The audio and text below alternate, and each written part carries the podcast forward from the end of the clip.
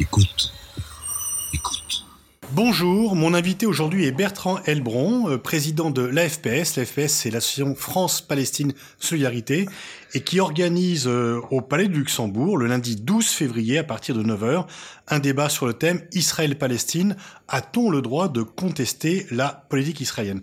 On reviendra sur ce colloque peu après, mais peut-être euh, tout d'abord, Bertrand Elbron, pouvez-vous dire rapidement ce que est l'AFPS et quel est votre parcours pour en arriver à la présidence? Alors, euh, la FPS, l'Association France-Palestine Solidarité, est une, association euh, qui est née euh, en 2001 de la fusion de l'Association France-Palestine et de l'Association médicale franco-palestinienne. C'est une assez grande association puisque nous sommes à peu près 5000 adhérents répartis dans une centaine de groupes locaux.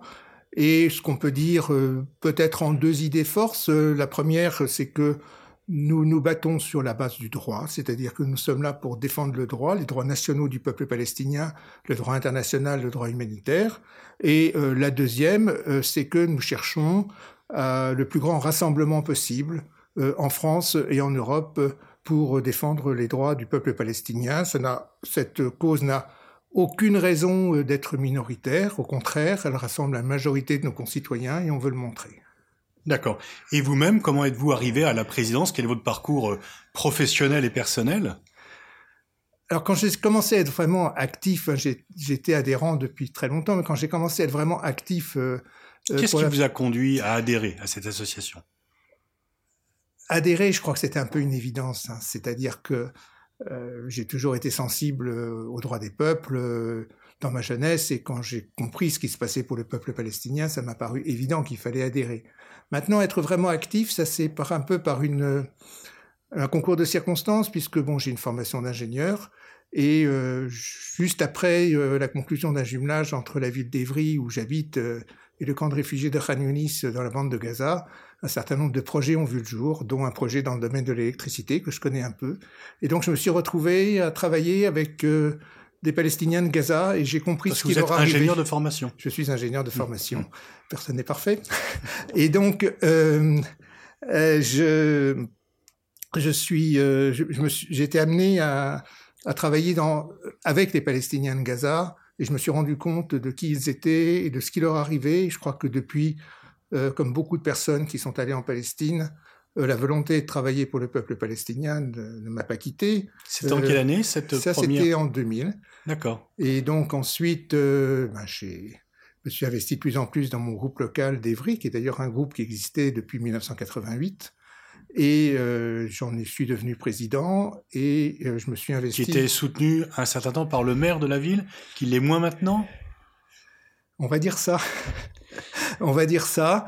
Euh, ce qu'on peut dire en tout cas, c'est que il ne peut pas dire qu'il ne connaît pas euh, la situation de la Palestine. Euh, et donc, j'ai été un certain nombre d'années président et je me suis investi donc au niveau national en commençant par l'action internationale, c'est-à-dire la coordination européenne, travailler avec les autres comités qui travaillent pour la Palestine, des homologues comme euh, le Palestine Solidarity Campaign anglais, comme euh, l'association belgo-palestinienne qui font des très belles choses, comprendre les expériences des uns et des autres, travailler aussi au niveau européen à Bruxelles où beaucoup de choses se nouent euh, dans les questions de la relation avec Israël et la Palestine. Ensuite, je suis devenu secrétaire général, puis président depuis mai dernier. D'accord. C'est un mandat de quelle durée? Alors, c'est maintenant trois ans. Nos congrès, euh, on, a, voté que nos congrès se feraient tous les trois ans, parce qu'il faut beaucoup de temps pour préparer les congrès et on a beaucoup de travail par ailleurs. D'accord. Alors, vous organisez euh, lundi au Sénat, euh, sous le patronage de Esther Benbassa, sénatrice ELV e de, de Paris, un, un, colloque intitulé Israël-Palestine, deux points, a-t-on le droit de contester la politique israélienne? Mais tout le monde va vous dire, on n'arrête pas de contester la politique israélienne. Israël est très critiqué en France. Pourquoi faire un débat sur un sujet où on peut penser qu'il est inutile puisque chacun a le droit de contester la politique israélienne? Alors c'est vrai que c'est une remarque qui est très intéressante parce que Euh, en France, on est dans un pays de droit, la liberté d'expression est garantie par tout un ensemble de dispositions, et donc, a priori, euh, par notre Constitution, a priori, il n'y a pas de problème. Je sais qu'en sortant de cette émission, je n'irai pas en prison, euh, donc j'ai le droit de parler. Et pourtant, la parole sur ce sujet-là est enfermée et limitée et réprimée par différents mécanismes euh, que je, je, qualifierais un peu tous autour de la peur et de l'intimidation. Euh, c'est-à-dire que, en fait, dès lors que on commence à critiquer la politique israélienne, on a tout un ensemble d'officines, euh, de, de, j'allais dire, de, de personnes qui sont inconditionnellement favorables à la politique israélienne qui vont commencer à faire des accusations euh, d'antisémitisme, vous en savez quelque chose, et euh, qui euh, vont accuser, mais pas en face, qui vont accoler à votre nom des qualificatifs, qui vont vous dénigrer, qui vont, d'une certaine manière, essayer de ternir votre réputation. Et c'est quelque chose auquel c'est une chose à laquelle euh, finalement nos interlocuteurs, que ce soit les, hommes et les femmes politiques, les journalistes, sont extrêmement sensibles, je les comprends. Et donc ils ont, il y a, je pense, un climat de peur qui s'est installé, qui fait que euh, pour beaucoup de, décideurs, commencer à parler de la Palestine, c'est se dire oh là là, qu'est-ce qui va m'arriver? Si je signe quelque chose, qu'est-ce qui va m'arriver? Euh, Si je dis quelque chose, je ne sais pas ce qui va m'arriver après, et ma carrière politique, et ma carrière journalistique. Et donc, et je ne, jette la pierre à personne parce que euh, c'est la situation telle qu'elle est. Mais c'est ce climat de peur euh, et d'intimidation euh, qui s'est installé en France et qui nous inquiète beaucoup. Ça, c'est le premier point. Et je dirais que sur ce point-là, quand une peur s'installe, la première chose, c'est d'en parler. On l'a vu sur d'autres sujets. À partir du moment où on libère la parole, les choses peuvent changer. Et puis, il y a des choses aussi beaucoup plus graves dont on parlera peut-être tout à l'heure dans la suite, avec euh, des attaques qui sont maintenant coordonnées depuis l'État d'Israël de manière totalement ouverte. Hein. On n'est pas dans le complotisme, on est dans la, dans la réalité, avec euh, des amalgames qui sont organisés. On va parler de celui entre antisionisme et antisémitisme, à travers euh, des exclusions. Notre association est attaquée par Israël, qui nous considère comme, comme devant être sur une liste noire, ce qui est absolument incroyable. Donc, tout ça, ça crée un climat extrêmement dangereux. Et j'y ajouterai, on en parlera aussi, cette tentative de vouloir instrumentaliser la définition d'antisémitisme euh, pour empêcher de parler de la politique israélienne. Alors, il y, a plusieurs choses dans ce que vous avez dit. On va prendre les unes après les autres pour être clair pour les éditeurs. Tout d'abord, vous parlez d'officine. Alors, bon, on est, on sait qu'on est dans une guerre de l'information sur tous les conflits, mais comment expliquer que des officines euh, puissent avoir un tel impact, puisque des officines privées ou euh, euh, voilà pourraient influencer les hommes politiques, parce que dans la deuxième partie de votre propos, vous parlez de la peur qu'auraient les hommes politiques de s'exprimer sur ce conflit. Est-ce que vous pensez qu'il y a beaucoup plus de peur de s'exprimer sur ce conflit que sur d'autres? Je pense que oui, parce que, à juste titre, personne n'a envie de se faire traiter d'antisémite. Et euh, toute la stratégie d'intimidation qu'il y a par rapport au fait de libérer la parole sur la question palestinienne, et Dieu sait qu'on a besoin de le faire, parce que les Palestiniens euh, sont soumis à une, une situation qui est épouvantable et qui ne cesse de se détériorer, surtout cette année 2018. Et donc, il faut qu'on en parle, il faut qu'on agisse. Et à partir du moment où il y a le sentiment vague dans les têtes que si on commence à en parler, on risque de se faire traiter d'antisémite, pas forcément en face, mais par la bande, etc. À ce moment-là, euh, effectivement, euh, les choses peuvent, euh, chacun peut se sentir intimidé. Comment expliquer des officines qui seraient obscures et peu nombreuses Comment expliquer leur influence à ce moment-là sur les responsables politiques ou les responsables des médias? Je ne sais pas. je dirais que c'est presque mystérieux. Et c'est ce qui donne envie d'agir. Parce que euh, je crois que ça n'a pas toujours été comme ça. Euh, si on parle là, non pas d'une officine, mais d'une organisation qui, euh, qui a pignon sur rue, qui est, qui est le CRIF, hein, le Conseil représentatif des institutions juives de France, dans le passé, euh, le CRIF a pu être tout à fait euh, respectueux de la liberté de parole des uns et des autres, travaillant pour ce pourquoi il est fait, c'est-à-dire euh, la condition des personnes qui se reconnaissent comme juives en France, et respecté pour ça.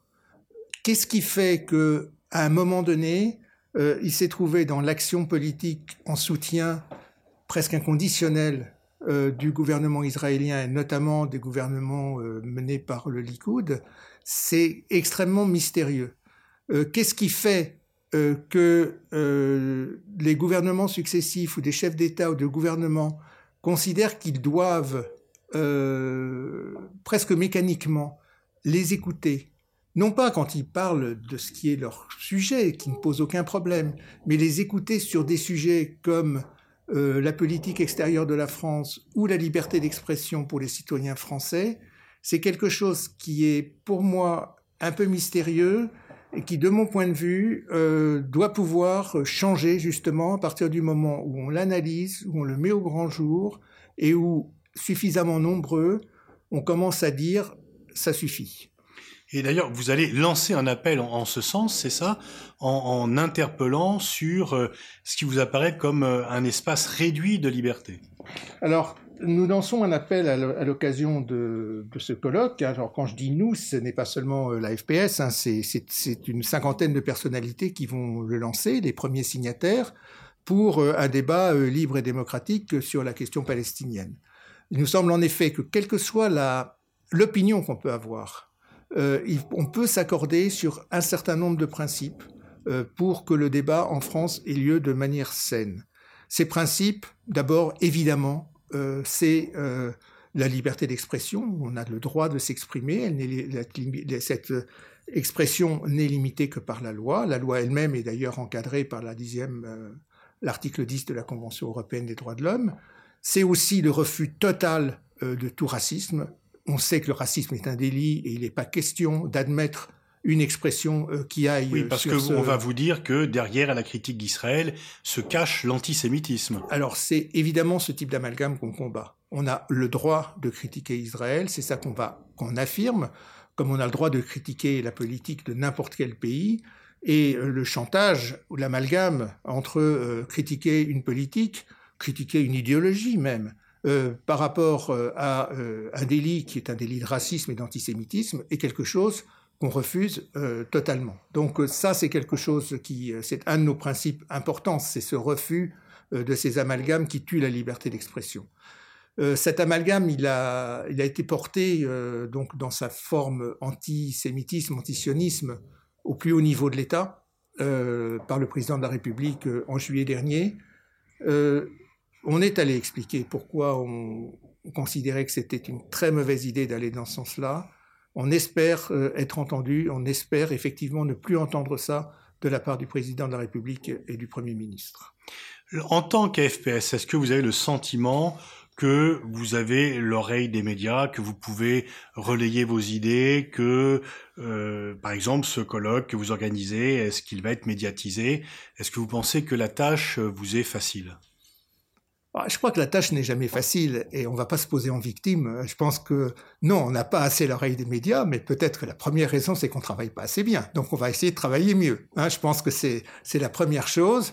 Euh, ceci dit, euh, les médias, euh, surtout les médias qu'on va qualifier de, masse et de mainstream, ont un peu peur hein, quand ils traitent les sujets qui sont les nôtres.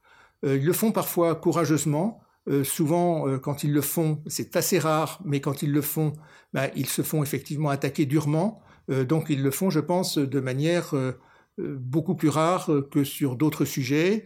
Et manifestement, nous sommes moins entendus euh, que des partisans un peu inconditionnels de la politique israélienne, que l'on voit quand même beaucoup plus sur les plateaux. Mais c'est pas une fatalité de notre point de vue. On va pas jouer, on va pas, va pas dire que c'est quelque chose qui ne peut pas changer. On va pas dire que les médias sont comme ça.